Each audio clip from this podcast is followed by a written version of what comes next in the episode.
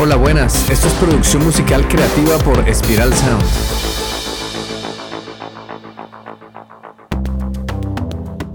Hola, soy Ciro Galvis y hoy vamos a hablar de un músico que me encanta y que no es muy reconocido en el mundo, pero realmente es uno de los compositores y artistas más importantes de la música del Brasil. Se trata de Jorge Ben. Nació un 22 de marzo de 1939 y es quien consiguió fusionar los sonidos de la samba con la música soul, el funk y el rock. Es bastante reconocido por ser el compositor de la canción Más que nada, más que nada. Pero él es mucho más que su hit. Tiene un disco que es una verdadera delicia escuchar que se llama Atabua de Esmeralda. Es el disco del año 1974 que al principio no se le prestó mucha atención, pero hoy se le considera un clásico. Y es en este disco donde se publicó la canción que vamos a analizar el día de hoy. La canción se llama Errare Humanum Est, que es una expresión del latín que significa errar es humano. Se considera que es parte de la naturaleza humana equivocarse, por lo que hay que aceptar los errores y aprender de ellos para evitar que se repitan. Pero esta canción tiene un lado oculto que veremos más adelante.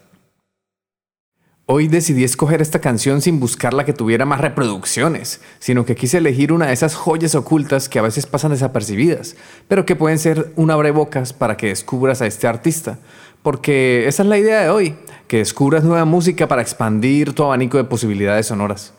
Como siempre, doy el aviso de que no pondré partes de la canción original para evitar infringir el copyright y proteger los derechos de autor de la obra.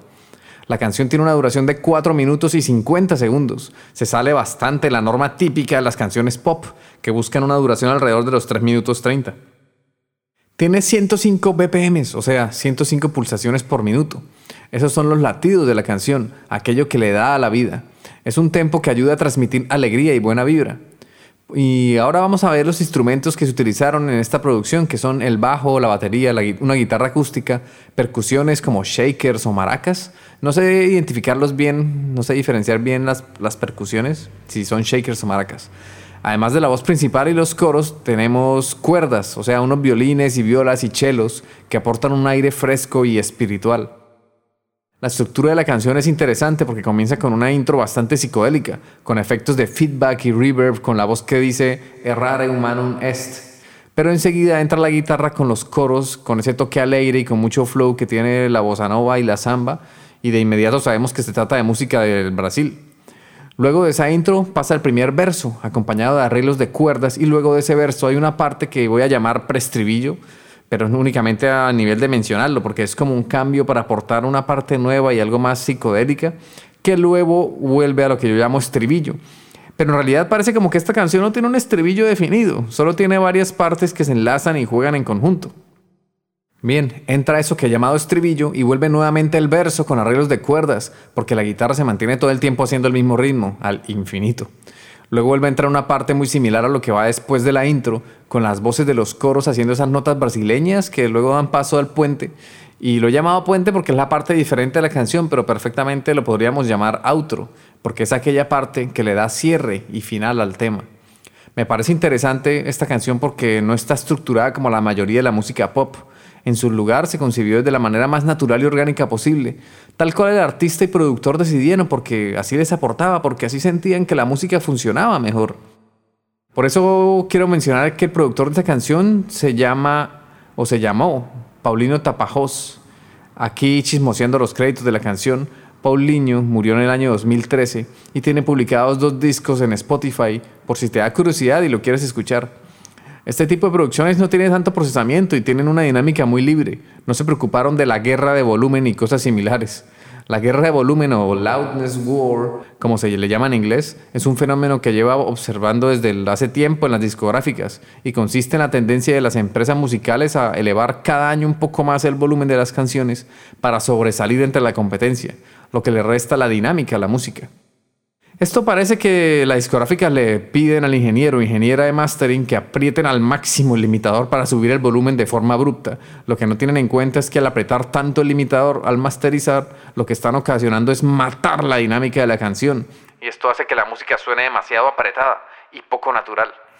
El objetivo de dichas empresas discográficas es llamar la atención del espectador e imponerse a la competencia a base de sonar más alto, más volumen. De este modo, al reproducirse una de sus canciones inmediatamente después de una con un volumen más bajo, pero era meramente apariencia. Va a parecer que suena mejor. O al menos esa es la premisa en la que ellos se basan. Lo que no están teniendo en cuenta es que están dañando por completo la dinámica de las canciones. Además que se dejan engañar por eso de de que suena más volumen, suena mejor.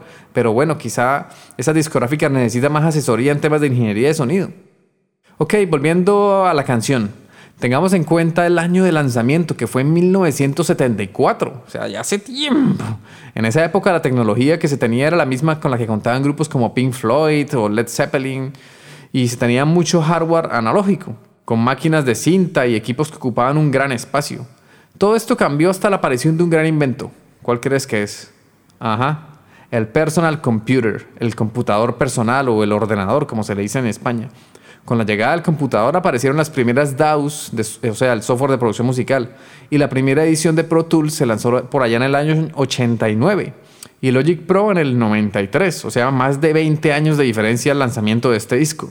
Por lo que el sonido de esta canción y el disco entero tienen una calidez analógica especial, además de la dinámica tan natural y viva de la producción de la canción. Todo esto se consigue por la utilización de hardware analógico y porque no se le prestó demasiada atención a tener que llegar a volúmenes exagerados. Hoy en día podemos crear producciones con este sonido analógico tan agradable al oído desde la comodidad de nuestro portátil o PC y con la ayuda de plugins de emulación analógica que ayudan a quitar ese sonido tan cristalino y pulcro digital. Algo que me encanta y me maravilla de los avances tecnológicos es la portabilidad. Antes, todos estos equipos de los estudios ocupaban un gran espacio y hoy tenemos todo y mucho más con mayores capacidades. Tenemos todo nuestro portátil o PC. Es increíble y asombroso.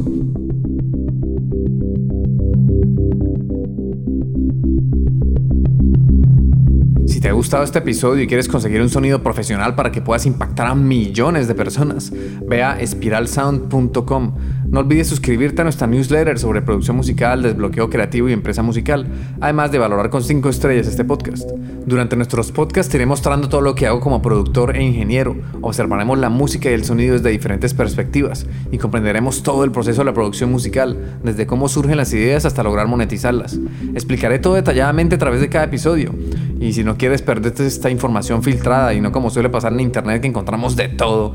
Pero es una locura poder iniciar con la música entre tantas técnicas, trucos y secretos que hacen magia, entre comillas.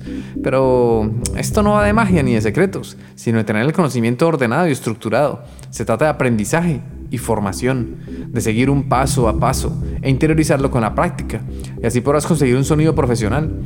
Y no solo basta con sonar bien, también tenemos que desbloquear nuestra creatividad y diseñar una estrategia que nos permita generar ingresos con la música. Entonces, si no quieres perderte esta información, suscríbete al podcast y también a la newsletter en spiralsound.com, donde además de darte todo este contenido gratis, también te daré recomendaciones sobre grupos, artistas, plugins, técnicas de mezcla, técnicas de producción y formación para profesionalizar tu proyecto musical.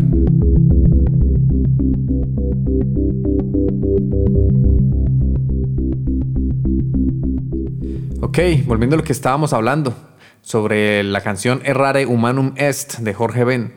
La mezcla de esta canción podría mejorarse, podría tener más calidad, pero quizá perdería esa naturalidad.